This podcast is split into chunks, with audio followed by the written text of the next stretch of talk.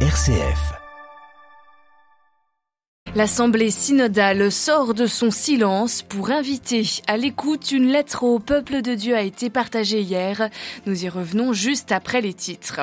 Le Congrès américain se remet en ordre de marche après trois semaines de blocage. Un speaker, le président de la Chambre basse, est élu.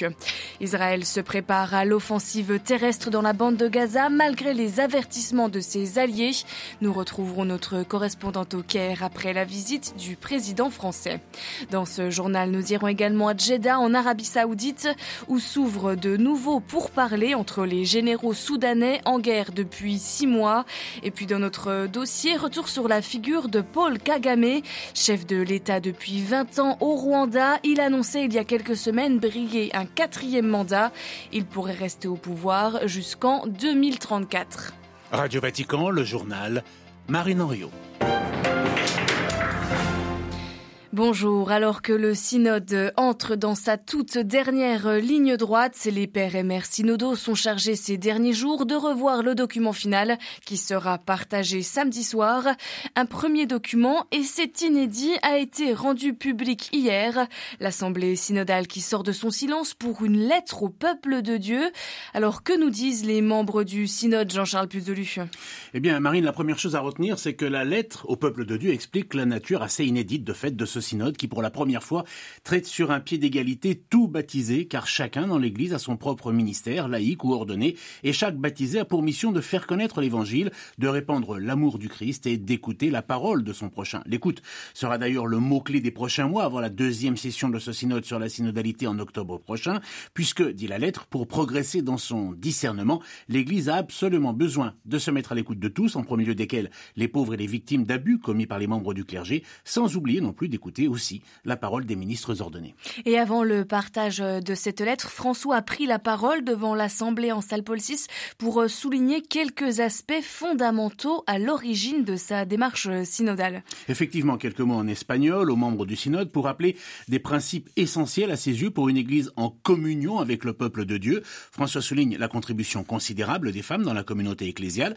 Elles savent découvrir les ressources de l'Église, dit-il.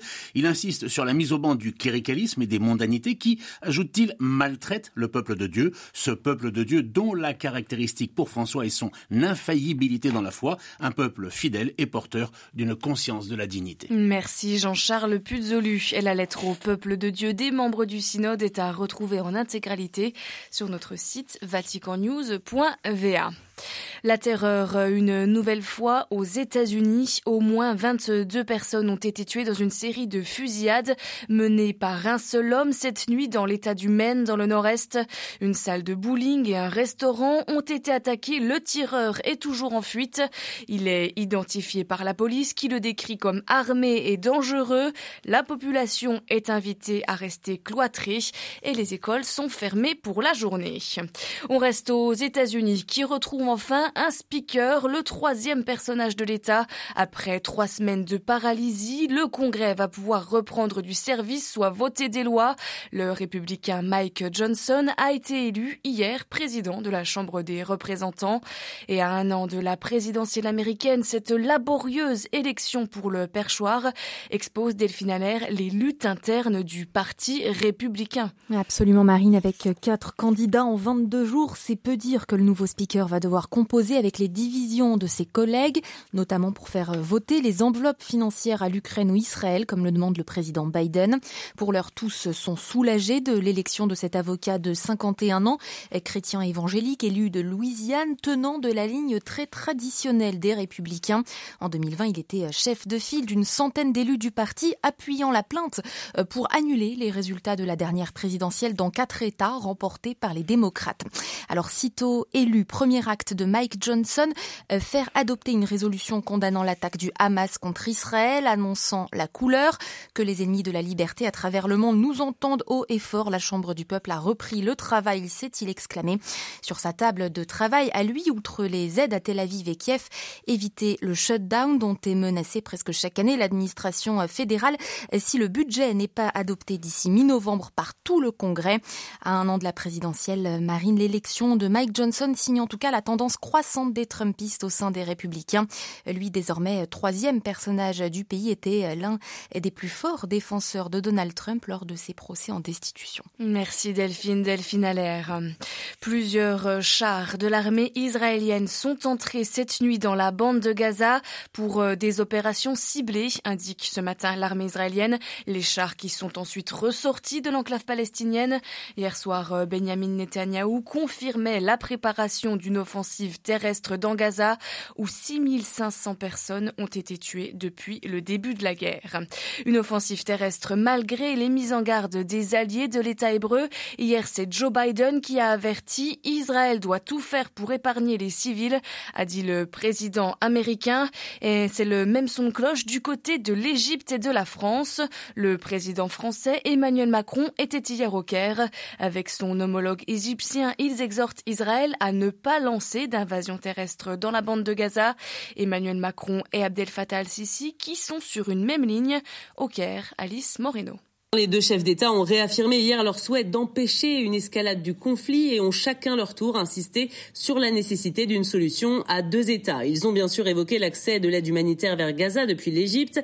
Emmanuel Macron a annoncé l'envoi d'un avion de matériel médical qui doit atterrir ce matin dans le Sinaï et la mobilisation d'un navire militaire pour soutenir les hôpitaux gazaouis. Le président français a aussi remercié son homologue égyptien pour sa participation aux négociations dans le but de libérer les otages retenus par le Hamas. Abdel Fattah al-Sisi a déclaré avoir besoin de temps pour en libérer davantage. Et puis, s'il y a bien un point sur lequel Emmanuel Macron et Abdel Fattah al-Sisi affichent leur entente depuis des années, c'est la lutte contre le terrorisme. Emmanuel Macron est revenu sur son idée d'élargir la compétence de la coalition internationale de lutte contre l'État islamique. Il dit vouloir en tirer des enseignements pour lutter contre toute forme de terrorisme, sans mentionner cette fois directement le Hamas. Le Caire, Léonie Lebrun pour Radio Vatican. La guerre entre Israël et le Hamas qui fait ressortir les divisions du Conseil de sécurité des Nations Unies. Deux nouvelles résolutions ont été rejetées cette nuit, une américaine et une russe. La résolution américaine plaidait pour une pause humanitaire et affirmait le droit de tous les États à l'autodéfense. La russe plaidait pour un cessez-le-feu, parlant, je cite, des attaques abominables du Hamas. Et ce jeudi, ce sont les Européens qui vont discuter d'une pause humanitaire et d'un acheminement de l'aide. Les 27 sont réunis à Bruxelles, mais la déclaration des Européens peut encore être soumise à des changements, les 27 étant eux-mêmes divisés sur la guerre au Proche-Orient. La Russie procède à des manœuvres militaires. Vladimir Poutine a supervisé hier des exercices simulant une frappe nucléaire massive de Moscou. L'armée russe qui annonce avoir recruté 385 000 soldats cette année et compte continuer de recruter en 2024. Ils sont en guerre depuis six mois. Les négociations entre l'armée et les paramilitaires au Soudan reprennent aujourd'hui sous médiation américano-saoudienne à Jeddah en Arabie saoudite. Les précédentes tentatives de médiation n'ont cessé d'échouer, ne permettant de décrocher que de brèves trêves. Alors difficile d'avoir plus d'espoir sur cette nouvelle session de pourparlers, comme nous l'explique depuis le Golfe Persique Bastien Bory.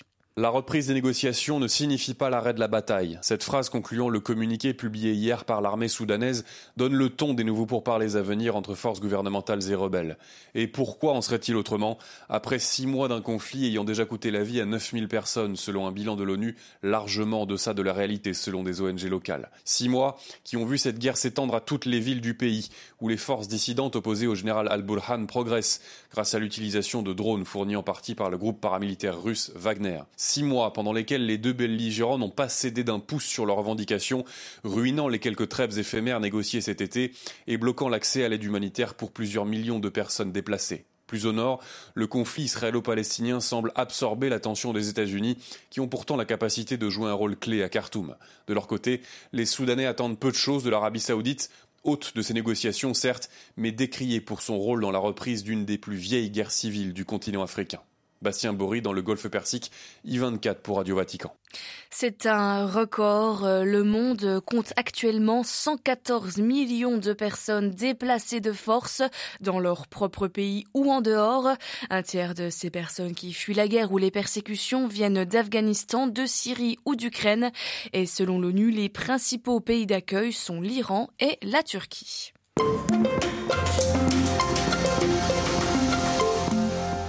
Dans notre dossier ce matin, coup d'œil sur le pouvoir au Rwanda. Il y a quelques semaines, le président Paul Kagame, au pouvoir depuis plus de 20 ans, annonçait se lancer dans la course présidentielle. Elle aura lieu l'été prochain, en 2024. Paul Kagame qui brigue ainsi un quatrième mandat. Le chef de l'État rwandais dit vouloir servir son pays tant qu'il le pourra.